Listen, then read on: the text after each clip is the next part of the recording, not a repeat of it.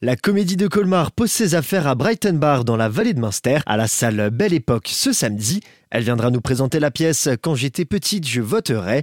Nous sommes en compagnie de Sophie Rochdy, co-directrice de l'espace Saint-Grégoire. Bonjour. Bonjour.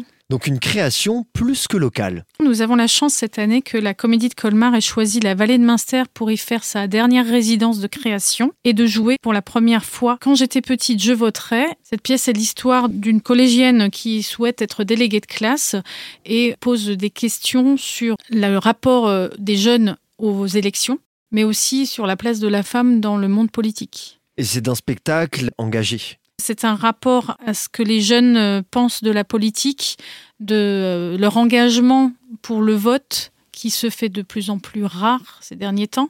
Et Émilie Capliez, donc la directrice de la Comédie de Colmar, avait à cœur de remettre ce texte de Boris Leroy euh, d'actualité pour recréer un questionnement au niveau des adolescents sur leur position vis-à-vis du monde politique. Et j'ai cru comprendre que au-delà d'un spectacle engagé, c'est un spectacle qui pour l'instant n'est pas encore fini. Nous avons donc euh, euh, cette résidence qui va se passer euh, pendant toute la semaine, la première semaine du mois de novembre à Bar, avec aussi des interactions avec le public, puisque la Comédie de Colmar propose deux rendez-vous avec les artistes, un atelier théâtre en famille notamment le lundi 30 octobre à 18h, et une répétition publique le jeudi 2 novembre à 19h, toujours à la salle Belle Époque de Bar un sujet quand même assez sensible. Est-ce que tout le monde peut y accéder? Le spectacle est accessible à tout le monde à partir de 8 ans et peut questionner sur sa position par rapport aux élections. Rendez-vous donc euh, ce samedi pour découvrir euh, ce spectacle totalement gratuit et des plus engagés.